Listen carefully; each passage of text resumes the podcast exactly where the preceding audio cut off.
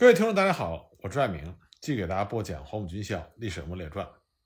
我们上面几集呢，给大家讲了在黄埔军校历史上非常重要的平定广州商团叛乱这个历史事件。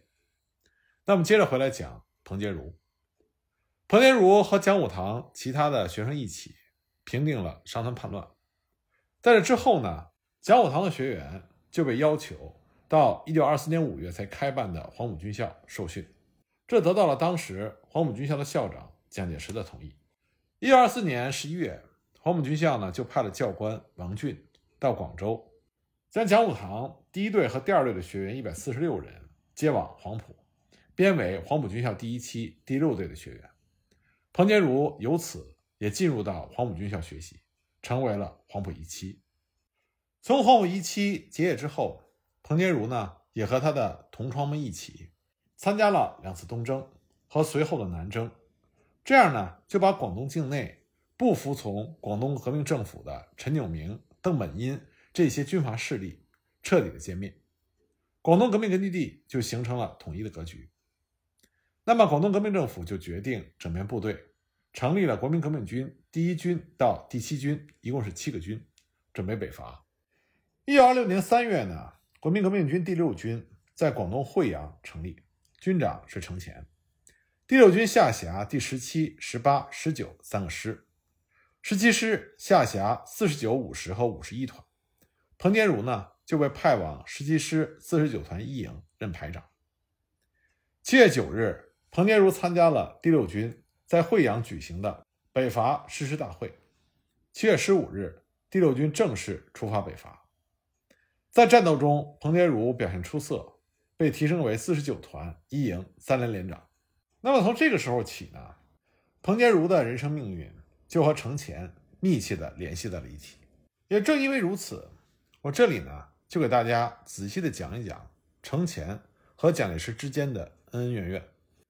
因为这两个人的恩怨影响到了很多黄埔生的人生命运。程潜呢，字宋云，一八八二年出生，湖南省醴陵人。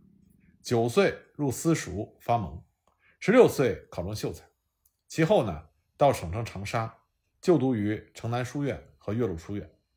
一九零三年，他弃文习武，以名列第一的优秀成绩考入了湖南武备学堂，从此就开始了漫长的军旅生涯。一九零四年十一月，程潜前往日本留学，进入了日本陆军士官学校第六期炮兵科。当时呢。国内革命形势迅猛发展，在日本的中国留学生和国内的革命党人遥相呼应，程潜也融入了这股革命的洪流。赴日仅两个月，他就开始从事革命斗争。其后呢，又经人介绍加入了同盟会，聆听孙中山的教诲。程潜呢是孙中山忠实的追随者，信奉三民主义。一九零八年底，程潜毕业回国。前往四川担任了陆军第三十三混成协的参谋，利用这个有利条件，他当时一面协助训练新军，一面秘密地从事革命活动。辛亥革命爆发之后，他赶往武昌，协助黄兴进行了保卫武汉的战斗。其后呢，又参加了孙中山领导的二次革命、护国战争和护法斗争。那么，程潜在国民党中地位的迅速提高，主要是由于护法斗争。关于程潜在护法斗争中的作用，我在我的微信公众号里有了详细的记述，这里呢我就不再重复了。也正是在护法斗争期间，程潜开始了和蒋介石的交往和共事。一九二二年，陈炯明叛变，蒋介石有幸应孙中山的急召前往救驾。这个时候呢，程潜也陪伴在孙中山的身边，所以说那个时候，蒋介石和程潜两个人都是被孙中山。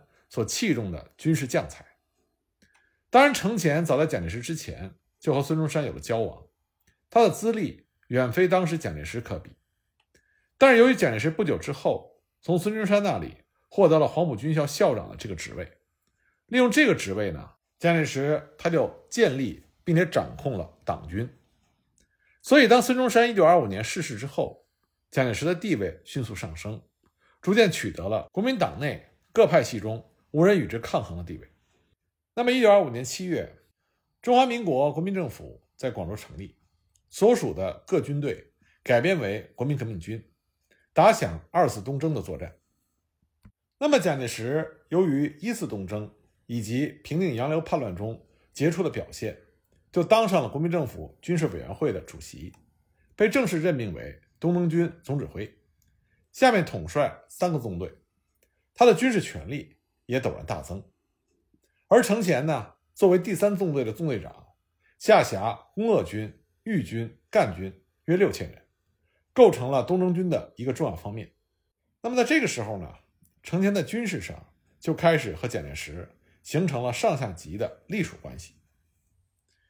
一九二六年一月，程潜所部被改编为国民革命军第六军，程潜任军长。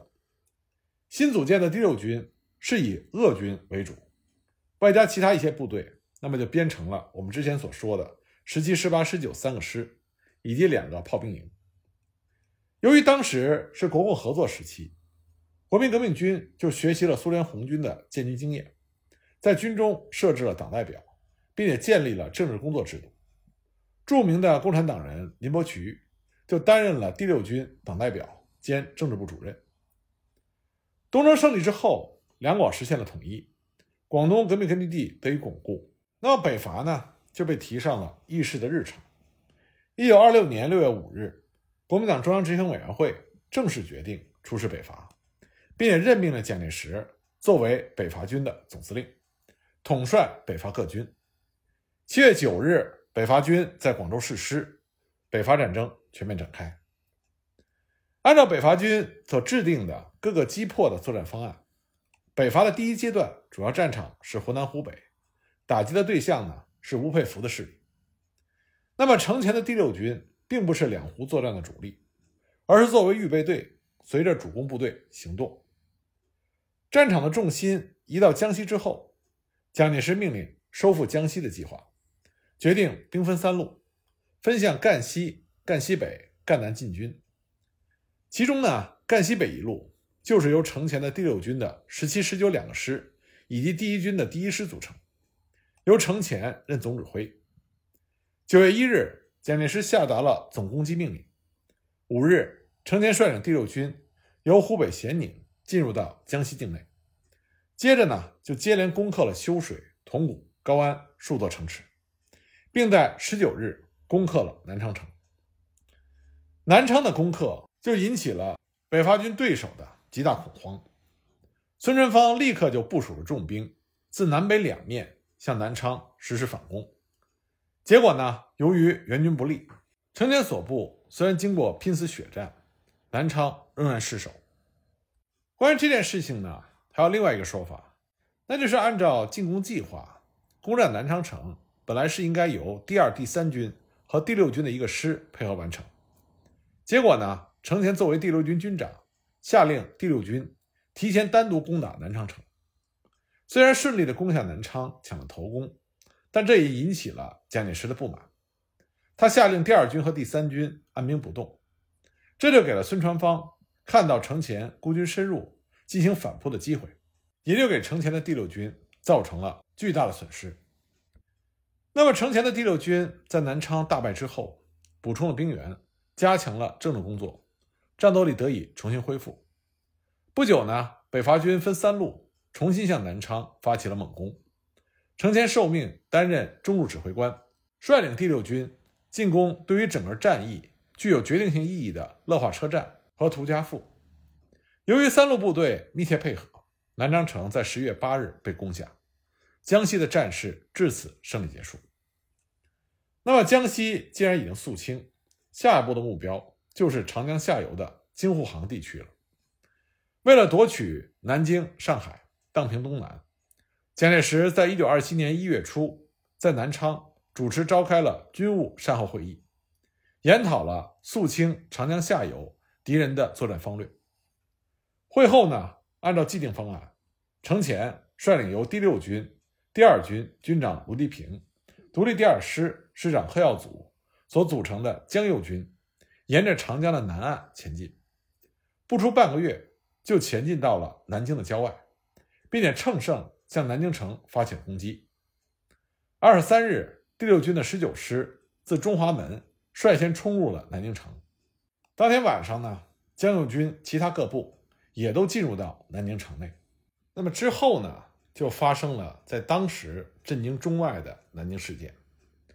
不过我们今天呢，对于1927年的南京事件讲的并不多，因为在这个历史事件中所牵扯的各方势力各执一词，要想真正客观公正的认识这个事件，就要通过仔细的分析，并且还要追本溯源。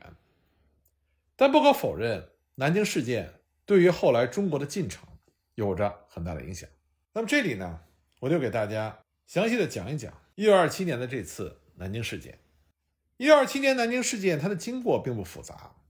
当程潜指挥的江右军攻进南京的时候，直鲁联军战败之后退入城内，大肆劫掠，然后呢，败军就径向渡江，逃往浦口。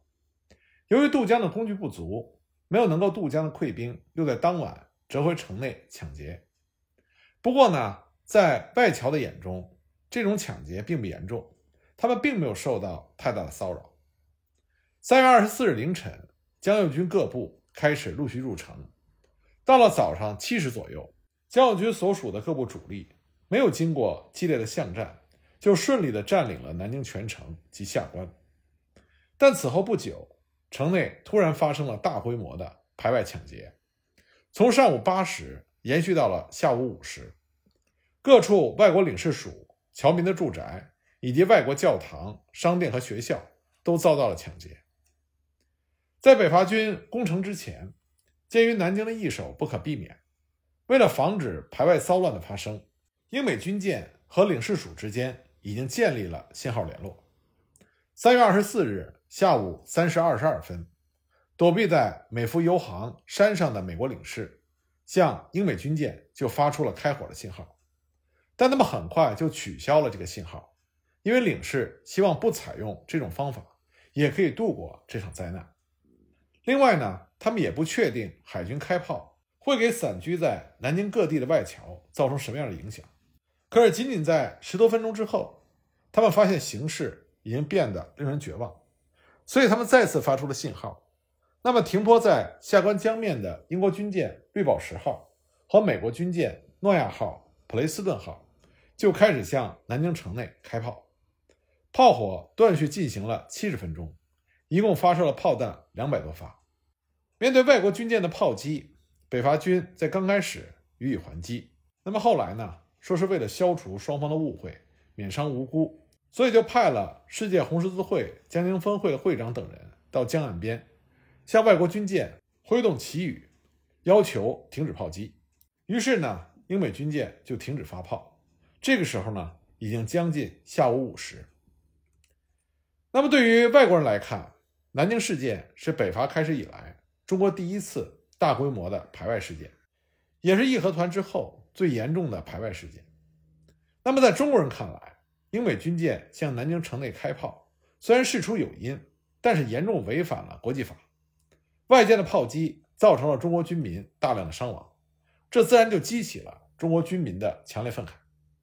国民政府和外国列强的关系自然紧张起来。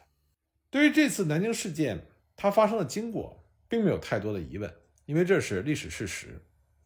真正有着很大争议的是关于这个事件发生的原因，以及各方应该担负的责任。中外双方关于谁是南京事件的肇事者说法不一。首先呢，让我们来看看各方的表述。那么国民政府这边呢？北伐军第六军政治部秘书李世章，他坚持认为这个事件的发生是由北方军人所为。他说，城内的地痞勾结敌人余孽，趁乱打家劫舍，全城惶恐，殃及外人。那国民革命军第二军第四师的师长张辉赞，他也说，我师进攻南京时，原分二路，一个占据姚化门，向镇江警戒。一部驱紫金山，截击溃敌。各军部队经城内来下关会合者，因为要追击残敌，所以防范有所疏忽，结果导致俘虏流氓和反动分子趁机作乱，造成城内的秩序混乱，外人的生命财产也因此遭受到了损失。英国兵舰不先警告，直接炮击。根据我所知道的，我方死五六人，伤十余人，焚毁了房屋数十处，尤其是以省立农校损失最大。后来经过红十字会派人登舰劝阻，说双方有误会，这才停止了射击，民众的处境这才渐渐安全。当天晚上，程总指挥指的是程潜，查获数人，当即枪决。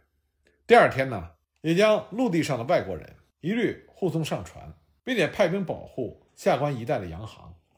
那么在这次事件中，负责交涉工作的林志民，他也说，三月二十三日，我军先遣部队和下关一带的敌人作战，其中反革命分子意图牵动外交，以为抵制，所以趁机率领暴徒袭击外国人。等到敌军败退，溃兵入城，和暴徒铿锵一气。他们事前已经取得了被俘虏的革命军的军装，冒充革命军，四处骚扰，抢劫了领事馆和各侨商，并且伤害各国人士。程军长在二十四日下午进城，抓获多人，就地处决，这才平定了骚乱。可就在城内的暴乱刚刚平定的时候，停泊在江中的美国兵舰突发巨炮，英国军舰随后效仿。先后共发五十多炮，都是向城内射击，伤害生命财产颇重，人心大为震动。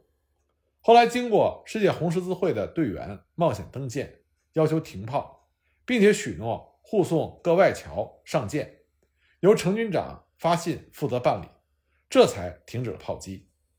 那么林世民认为这场事变是反革命派试图牵扯外国人。来达到扰乱治安的目的，所以导致伤害了各国侨民，所以非常不幸。